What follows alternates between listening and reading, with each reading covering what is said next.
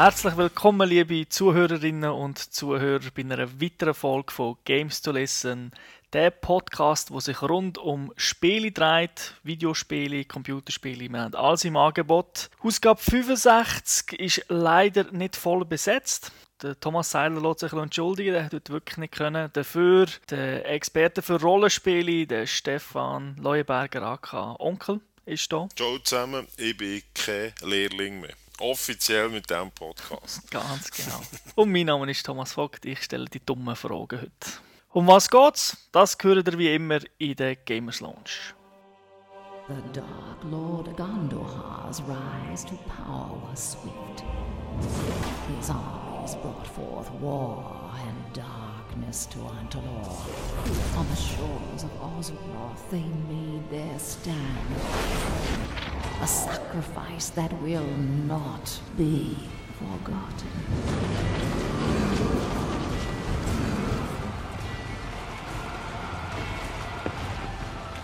Heute geht es um ein Fantasy-Rollenspiel mit dem Namen Two Worlds 2, also schon der zweite Teil. Entwickler ist Reality Pump Studios, glaube aus Europa. Publisher ist Topware und Plattform PC, dort haben wir es auch getestet, beziehungsweise Stefan. Es gibt es aber auch für den Mac, für die PlayStation 3 und für die Xbox 360. Ist das seit dem 13. November 2010 und ist spielbar für alle, die 16 sind oder älter. Um was geht Stefan? Du kannst uns da jetzt sicher mal einen Überblick geben. Ja, noch schnell zum Frage äh, zum Entwickler beantworten. Das ist ein polnischer Entwickler. Soweit ich weiß, die Adresse von der Reality Pump Studios ist allerdings NL, also in Holland. Wie schon der erste Teil von dem Spiel, wo nicht so bekannt ist und nicht so einen Tiefgang hat geboten, der spielt in Antalor. Es wird einem relativ schnell klar gemacht, wer in diesem Spiel der Bösewicht ist.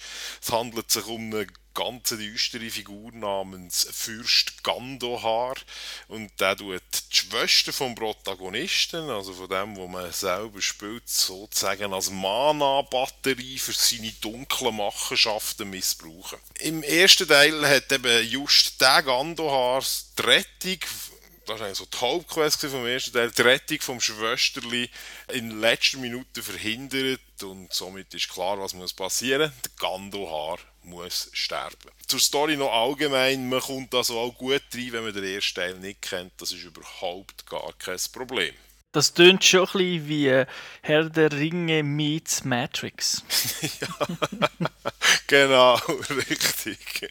Schön gesagt. Also was mir gut gefallen hat, mal gerade so von Anfang an, weil ich nicht zu viel von der Story verraten, weil ich meine, das ist so der Beef bei jedem Rollenspiel, da denke ich mir, das können die Leute selber erspielen, die uns interessiert. Mir hat es sehr gut gefallen, das ist ein Oldschool-Rollenspiel. Bis aufs Kämpfen, das ist nämlich Klick, Klick, Klick und Treibrätschen und Block und so. Also für Spasten wie mir ist es aber eigentlich angenehm gewesen, weil es nicht so schwer ist, bei anderen Spielen so mit solchen Systemen also schon erheblich grössere Probleme gehabt. Oldschool daher, weil es, äh, wie soll ich sagen, es hat, hat sehr viel Fleisch am Knochen, es ist gross, man, man kann viele Sachen machen und es ist nicht so, man ist nicht eingegangen. Es ist halt ein Open-World-Spiel. Und das Ganze ist auch sehr, sehr lebendig. Also, wenn man Quests macht, hat das Einfluss darauf, wie sich nachher die Welt verändert und so. Also, das, denke ich, ist sehr gut gemacht. Es gibt wirklich sehr viel zu entdecken, weil man sich eben frei kann entscheiden, irgendwo eine Höhle nehmen, wo es einen Schatz drin hat. Und auch die ganzen NPCs, Händler, Dorfbewohner, Wachen, was es halt alles so gibt in so einer Fantasy-Welt, die reagieren angemessen. Also, wenn man sie anrempelt, dann motzen sie zurück. Das ganze Spiel hat so ein kleinen raubeinige Atmosphäre, also es wird geflucht und beleidigt und so ständig. Also gefällt mir sehr gut. Trifft man denn die NPCs überall oder nur irgendwie in Städten, Dörfer? Das ist schön in Städten. Man trifft natürlich auch ab und zu mal einfach einen irgendwann mit der Prärie raus, wo man dann wieder eine Quest bekommt. Hat auch Bauern und so. Von dem her eben die Welt lebt eigentlich, dünkt es mir. Und eben die ganzen NPCs reagieren auch angemessen, außer die Hausbesitzer. Also wenn man dort reingeht und anfängt dann ihr Haben gut zusammenklauen, das ist dann eigentlich, bis auf ein paar Ausnahmen, ziemlich scheißegal. Eben, das, das Spiel, was mir auch sehr gut gefällt, Oldschool, ist ein Wälzer. Es ist wirklich ein Spiel, mit dem man sich 100 Stunden beschäftigen. Es hat langen Spielspaß, viele, viele, viele, viele Nebenquests, ob schon die natürlich auch so ein bisschen doof sind, la, bring mir 10 Ork-Köpfe, bekommst 10 Goldstücke. Hat aber auch eben coole Nebenquests, wie ich vorhin schon gesagt habe, wo dann so, es gibt so eine Quest in der Wüste, wo man sich muss entscheiden muss, wie man ein Dorf rettet, weil die brauchen Wasser und dann kann man sich entscheiden, tut man irgendwelche Gangster unterstützen oder tut man es halt einen guten Dorfmutti unterstützen und so, also wirklich auch. Erzähl doch mal etwas zum Charakter, wie normalerweise in einem Rollenspiel tut man doch am Anfang so einen Charakter erstellen, wie ist das da? Ja, das ist richtig. Man spielt ja halt eben den Brütsch von der äh, Schwester, wo dort als Mana-Batterie missbraucht wird. Das heisst also, man kann kein Geschlecht wählen, wählen und auch sonst vom Aussehen her ist man ziemlich gebunden. Man kann aber den sehr gut customizen, würde man heute sagen. Also man kann sagen, ich will den Pfeilbogenschütz spielen, der aber gleich auch zaubern kann. Oder ich will den Kämpfer spielen, der gleich kann schleichen kann. Oder ein Dieb, der kann zaubern Oder was weiß ich. Man kann dort einfach im Prinzip Skills frei wählen und ist nicht in die Klasse hineingezwängt. Etwas, was mir weniger gut passt, allerdings, ist der Einstieg. Also das ist ein bisschen langweilig jetzt, mir dünkt, weil es vergehen nämlich Stunden, bis endlich mal so wieder etwas passiert in der Hauptquest. Ganz am Anfang, so viel verrote noch, wird man befreit von ein komischen Typen. Dann geht es nachher ziemlich lang, das ist halt so ein Tutorial, ein Prolog, bis man nachher wirklich frei darf in der Welt sich bewegen und Sachen machen. Aber wenn das mal vorbei ist, dann kommt man dann wirklich gut rein. Aber das hat mir einfach nicht gut gepasst. Das ist halt schlechter als bei anderen. Zwischensequenzen, die am Anfang selten sind, erzählen die wichtigsten Story-Elemente. Das ist zum Beispiel von mir aus gesehen weniger gut gemacht als bei Dragon Age oder bei Witcher. Das ist halt so ein bisschen Standard kostet hier. Wie sieht die Grafik aus? Top, wirklich absolut detailliert, gut texturiert. Die Landschaften wirken schön und organisch. Die Lichteffekte sind wirklich top auf dem PC. Also ich muss sagen, PC, gute Grafikkarte, das Ganze sieht wunderbar aus. Wie es auf anderen Plattformen aussieht, kann ich leider nicht sagen. Aber ich denke, wird auch okay sein. Wie können die NPCs miteinander reden? Ist das gut übersetzt, gut gemacht? Das Reden an sich, da ist zum Beispiel Dragon Age ganz klar eine Klasse besser. Wenn man mit jemandem redet, der hat no Ausdruck. Man meint, man hat hier den Pinocchio vor sich, der mit einem redet. Das ist von dem her wirklich, wirklich schlecht. Was dafür super ist, ist die deutsche, ich habe die deutsche Version gespielt, die deutsche Synchronstimmen, die sind wirklich hervorragend. Man kennt den einen oder anderen auch aus Filmen, wenn man da ein bisschen herlässt. Ich weiß leider nicht, wie die Leute heißen, aber wirklich super. Also, mhm. so mit richtigem Timing und richtig betont. Also wirklich, wirklich schön. Ähm, ein zweites Ding, wo so ein bisschen, ja, wo halt einfach nicht mein Ding ist, dort will ich, will ich jetzt auch wieder ein bisschen vom Oldschooligen weg, aber das sind, Mini, äh, das sind Minigames. Was heisst das? Wenn man muss ein Schloss auftun, das zu ist, das muss man halt knacken. Mit einem Dietrich, da hat man so eine einen Metallstab und mit dem fährt man so in, der, in einer Runde, das soll auch ein Schloss darstellen, so in einem Kreis um und dann kann man dort so einhaken, dort klicken und dann tut man so ein Schloss knacken. Erinnere ein bisschen an Alpha-Protokoll, dort hat es ja auch so etwas gegeben. Genau, oder halt auch bei Oblivion und mhm. so, das ist extrem in. Geschmackssache. Genau, das ist eine Geschmackssache, fällt mir nicht so. Das was es noch gibt, zum Beispiel, ist eben so à la Guitar Hero, kann man musizieren. Oh, ist jetzt auch nicht unbedingt unbedingt mein Ding, weil mir dünkt eben ja Skills. Also das, ich spiele ein Rollenspiel nicht zum Action-Spiel spielen, ich spiele Black Ops. das ist mir lieber. Was dafür wirklich wieder mal wieder top ist, das ist das Magiesystem. Das ist nämlich ein Baukasten. Mir hat das faszinierend dünkt, um es mit dem Wort vom Spock auszudrücken. Also, ähm, man hat so Magiekarten und die kann man nachher kombinieren. Man hat Wirkung, Feuer, Eis, irgend sowas. Nachher äh, eine Transportmöglichkeit für die Wirkung, also ein Streuschuss, ein Geschoss oder eine Beschwörung. Und dann kann man noch äh, Modifikatoren drauf tun, also längere Wirkungsdauer, Abbrauch vor der Wange, alles so solche Sachen. Und so gibt es natürlich x Kombinationmöglichkeiten für die Zaubersprüche und das hat es mir macht es wirklich ganz cool. Und das Weiteres, was für Magier die, die es so gerne so spielen wie ich, interessant macht, ist sicher so, dass halt von mir aus gesehen so ist, wie es sollte sein, nämlich Magier am Anfang sind die schwach und gegen das Ende werden die zu einer richtigen, umspazierenden Massenvernichtungswaffe. Also von mir aus gesehen genau so, wie es sollte sein.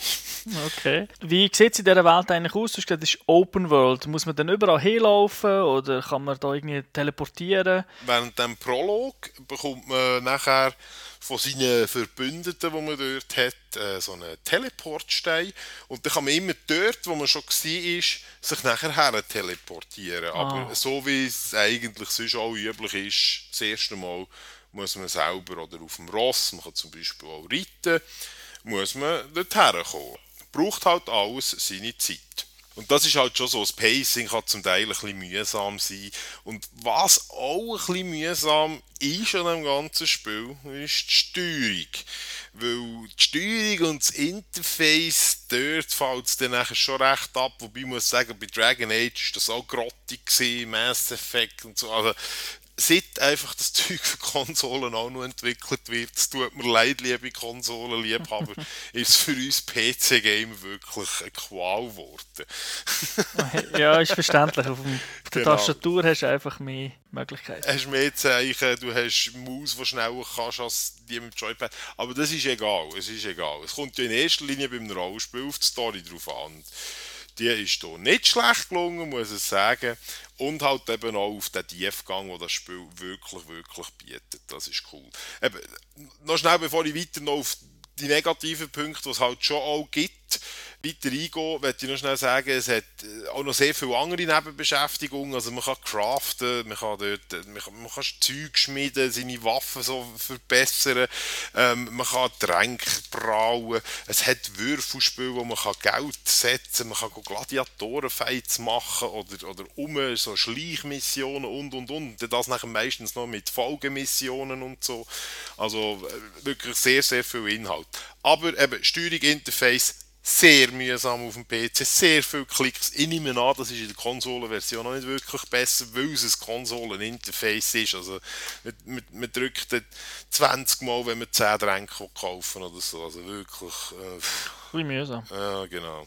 Sonst noch negative Punkte? Ja, hat es leider schon. Also KI ist, würde man sagen, nicht vorhanden, wenn man die von diesen zwei Zielen Code, die da drin sind, reingeflossen, mal absieht. Also Feind äh, marschiert einfach in eine gerade Linie auf die zu, bleiben sehr oft auch hängen und die tun sich auch nicht irgendwie absprechen, also dass irgendwie der eine so, der vielleicht auch kann zaubern oder irgendwie könnte Pfeilbogen nehmen, machen sie nicht, sondern die rennen einfach auf einem zu, wenn er vielleicht den Pfeilbogen schon davor hat, von Anfang an, dann ist noch auf die schießen, aber im Normalfall sind die nicht wirklich extrem doof und spazieren einfach gerade Linie, Luftlinie auf die zu und probieren die abzuhacken und das ist eigentlich alles, was die können. Und du selber tust, dann musst abwehren oder äh, wie ist das? Genau, also du tust das auf dem PC zumindest so steuern, dass du mit einer Nahkampfwaffe zum Beispiel würdest rechts blocken und nachher, wenn er dir eins gehauen hat und du im richtigen Moment auf die linke Taste drückst während dem Blocken, kannst du einen Counter machen, kannst du einfach reinschlagen mit der linken Maustaste und klick, klick, klick und dann macht er da